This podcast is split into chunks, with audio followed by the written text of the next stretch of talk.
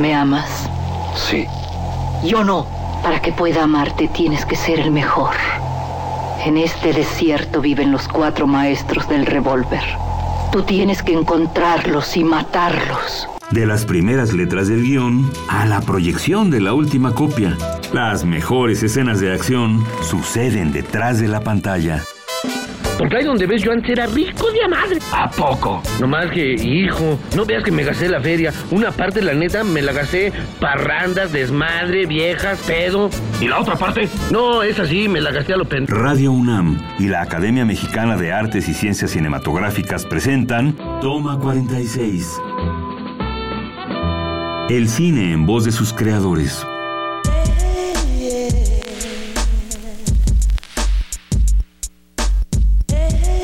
Hola, soy Adriana Castillo, secretaria técnica de la Academia Mexicana de Cine.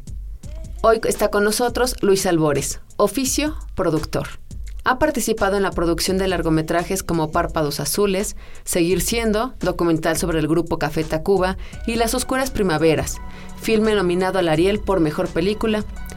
Luis Albores, bienvenido a Toma 46. Hola Adriana, gracias. Pues un gusto y platícanos eh, la parte de la producción. El último largometraje que produjiste fue el de Ernesto Contreras, Las Oscuras Primaveras, reciente ganador del premio Ariel. Exacto. Eh, cuéntanos cómo fue trabajar este proyecto con Irene Azuela, con Cecilia Suárez, con Margarita Sanz. Chema Jaspic. Pues mira, fue, muy interesante el, cómo se gestó todo. El guion lo teníamos desde hace mucho. Carlos se lo había, Carlos Contreras, el guionista, hermano de Ernesto, se lo había regalado hacía muchos años y estábamos terminando Café Tacuba o algo así y lo rescatamos, lo rescatamos para decir, bueno, ya lo leímos, de nuevo trabajando con Erika Ávila y bueno, ¿qué se nos ocurre? ¿Cómo lo vamos a poder hacer? Y, fue muy interesante porque se sumaron muchos esfuerzos y, ganas ¿no? de hacer una película. Y esa creo que también es, es una película que se hizo por casi necedad, ¿no? Eh, ¿Del director o tuya? Pues de todos, de todos, porque fue muy interesante. Y nosotros tres ya estábamos, Ernesto iba a, estaba desarrollando un trabajo con algo, un proyecto con, con, José María Yaspic y su hermano Carlos. Y platicando dijimos, bueno, ¿por qué no? ¿Qué tal Chema para Igor? Para este personaje. No, pues sí, no sé cuánto. Eh, yo había visto a Chema en. Cuéntanos nada más, ¿de qué se trata Las Oscuras Primaveras? Las Oscuras Primaveras es esta historia entre Igor, interpretado por Chema, y Pina, eh, interpretada por Irene Azuela. Igor está casado con Flora, que es Cecilia Suárez, y Pina tiene un hijo, que es eh, Hayden Meyenberg. Y es una historia de, de, amor y de instinto, ¿no? De que cuestiona la, la fidelidad, de hasta qué punto es, es infiel si sigues tu corazón o tus instintos. Y pues es esto, que, ellos quieren estar juntos, hay una pasión entre, ajá, una atracción entre Igor y Pina, pero, pero están atados por cada quien por su propia realidad, ¿no? Este matrimonio en el que son felices, pero no hay pasión, y ella por este, este, este niño, su hijo, que es muy demandante, y, ninguno de los dos puede en realidad dar el paso para hacer algo, ¿no? este, va de eso la historia, ¿no? Y el encuentro entre ellos. Se terminó la película. Ahora se ven en la pantalla oscura los créditos. Reparto. Actores famosos cuyas caras aparecen hasta en las cajas de cereal. Director. Aquel gordito de barba nominado en las últimas 10 entregas de premios. Producción. ¿Esos quiénes son? El cine es un proceso complejo que requiere la colaboración de un gran equipo. Las buenas películas son el resultado de la labor de muchos artistas de diferentes disciplinas. Y dentro de todas las áreas, una de las más intrincadas es la de los productores. El productor ejecutivo es el responsable de iniciar el proceso de producción de una película, asegurando el dinero necesario para empezar el proyecto. Generalmente se encarga de gestionar patrocinios, apoyos y becas para que sea posible realizar un filme. En muchos casos, el productor ejecutivo es un productor muy conocido que ha ganado reconocimiento en la industria y puede obtener fondos de inversionistas gracias a su buen nombre.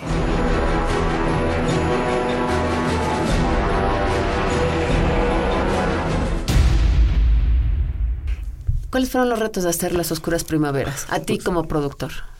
Pues eh, en el camino de, la, de, toda película, el cómo la vamos a hacer, ¿no?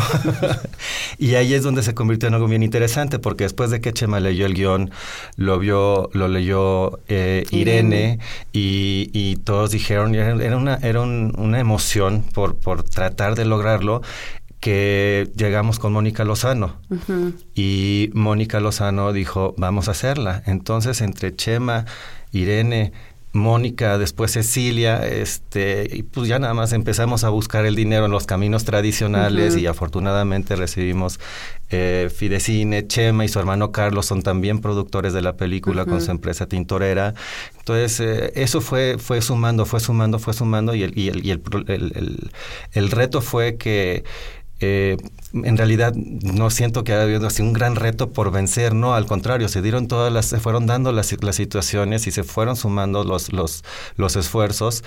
Ahí se ve en la película, ¿no? Este, lo más difícil, pues siempre es tratar de hacerlo con el dinero que, que, lograste conseguir y, y, y, apretar tuercas y jale, apretar cinturones para que filmar para en que tiempo filmar en tiempo que afortunadamente trabajar con la gente que, que lo hicimos es fue una bendición y sobre todo porque alguien como Ernesto Contreras que es tan meticuloso y tan preciso hace que el, el por lo menos en el rodaje no haya ningún problema o sea, llega a hacer lo que tiene que hacer. Raro que digas eso.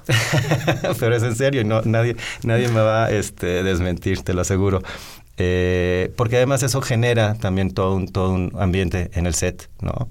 y, y después toda la parte de la terminación de la película, que es una parte que a mí me gusta mucho también, este, supervisar todo el proceso de postproducción, me parece sumamente interesante, todo el diseño sonoro, este, ver cómo trabaja, en este caso fue Enrique Greiner, pero que trabajó con material increíble de Enrique Ojeda, ganadores del Ariel.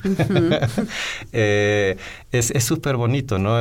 Esa exploración creativa después de, porque son, en todos lados hay, en todos lados hay, hay, hay momentos creativos, desde la pre, el rodaje, empezando por el guion, obviamente, la visión del director, pero la visión de cada quien, ¿qué, qué se imagina? ¿Cómo vamos a, vestir todo esto? ¿No?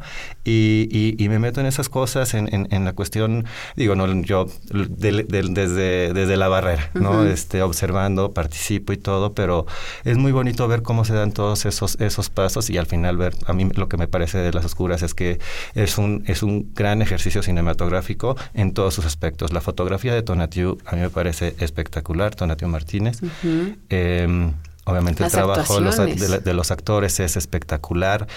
Chema está, está bueno, los, todos están súper bien. Bárbara y Alex. Claro, le invitamos a, Meme del Real y a sus hermanos a hacer el score, que a mí me parece también de los grandes aciertos, ¿no? Y lo dicen los Arieles. sí, salieron muy contentos y muy triunfadores.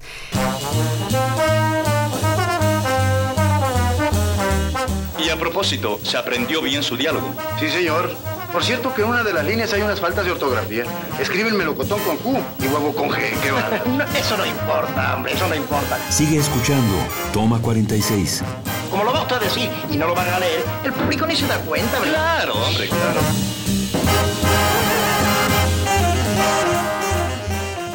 Hablas de un equipo de trabajo que se requiere para hacer una película. ¿Cómo es la relación de un productor con un director? ¿O cuáles serían tus reglas básicas? Pues es que en este caso eh, eh, no es que el productor esté contratando al, al, director ni el director esté buscando al productor, ¿no? Eh, Erika y yo, de la mano de Ernesto, encontramos los proyectos y los vamos este, desarrollando, ¿no? Como equipo los tres y después se van sumando los demás. Entonces, ¿Qué es lo que buscamos nosotros en un, en un director? Pues eh, no hemos tenido que salir a buscarlo porque él ya está ahí en esa persona, ¿no? Entonces, y nosotros pues hacemos lo que, lo que él nos pide como, como director. Entonces, aunque el director en este caso sí es la cabeza, por lo menos en los proyectos que hemos trabajado, eh, no hay no hay en realidad fuera de la jerarquía establecida rígida de que porque así tiene que ser en realidad trabajamos todos de la mano ¿no? Y lo único que pedimos es que no nos haga gastar dinero que no tenemos. Hay que ahorrar, eficientar los recursos con el máximo, máximo esfuerzo y el mínimo gasto. Sí, pero pues todo el mundo le entra al, al juego y está bien. ¿Y la, la- dar clases te ha interesado, Luis, para la producción? Nunca he dado clases de producción, he dado clases de otras cosas antes, pero de producción nunca, nunca El he dado clases. editorial. Exacto, he trabajado más en cuestiones editoriales y, y periodísticas como maestro, pero, pero de producción no, todavía no. Ok. Oye, ¿y de aquí qué viene? ¿Qué otro proyecto? ¿Otra película con Ernesto? Estamos empezando esta semana la preproducción de Sueño en otro idioma. También guion de Guión Carlos. de Carlos, dirige Ernesto. Eh, ¿Nos puedes contar un poco de qué se va a tratar? Sí, claro. Es este es la historia de eh, un, un lingüista que llega a, un, a hacer un, un trabajo científico, una descripción de una lengua que está en vías de extinción, una lengua indígena en vías de extinción, eh, porque nada más quedan dos hablantes eh, en toda la comunidad. Y, pero cuando llega, eh, se encuentra con que los dos hablantes son dos hombres de 70 años y tienen 50 años de no hablarse porque se pelearon en su juventud. Entonces es eh, la historia, la película va de, de- de los esfuerzos que, que- que hace el El lingüista, lingüista. para tratar de reunirlos y él poder realizar su trabajo científico. Y en el camino nos, enter- nos, nos, eh, nos enteramos de las razones por las que se pelearon eh, 50 años atrás.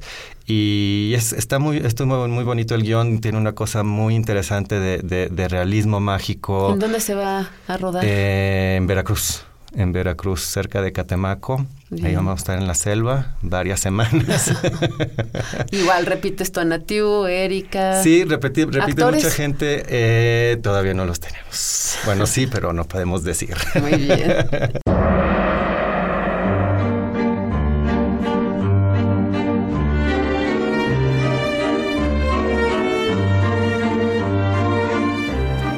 mexicanos somos aficionados al cine. Un estudio realizado el año pasado demostró que la mayoría de nosotros vemos al menos una película semanalmente. Esto no es muy sorprendente. Seguro que has visto las filas enormes para entrar al cine en un domingo. Sin embargo, el gusto cinematográfico de los mexicanos es variable. De acuerdo con investigaciones realizadas anualmente por el IMCINE, las preferencias cambian casi imperceptiblemente cada año. En 2010 los mexicanos preferíamos las películas animadas, las producciones hollywoodenses, clasificación A, y optábamos por verlas directamente en una sala de cine.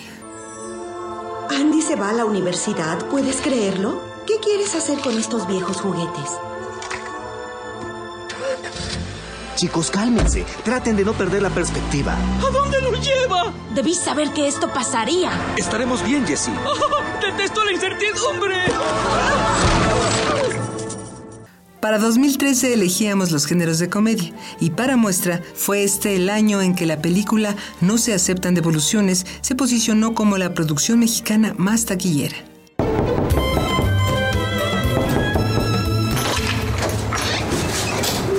Valentine, ¿Nos conocemos? I was your endless love. Es tu hija. ¿Qué? ¿Llora? ¿Qué voy a hacer yo con una chamaca? En lo que va del 2015, en nuestro país se han comprado más boletos para películas de acción, seguidos por las producciones de humor y por último para documentales. Y aunque las cintas de Hollywood continúan como nuestras predilectas, contrario a 2010, la visita a las salas de cine convencionales ha disminuido y las películas en casa parecen una mejor alternativa.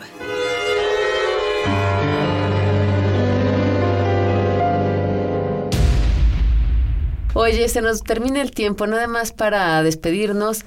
¿Qué es ser productor para ti?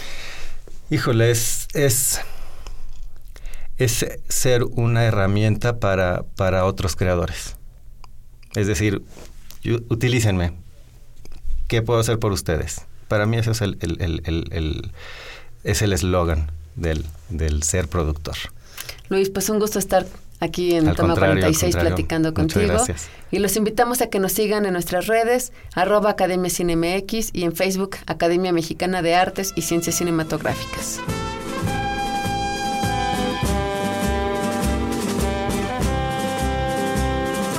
Acabas de escuchar Toma 46, una producción de Radio UNAM y la Academia Mexicana de Artes y Ciencias Cinematográficas.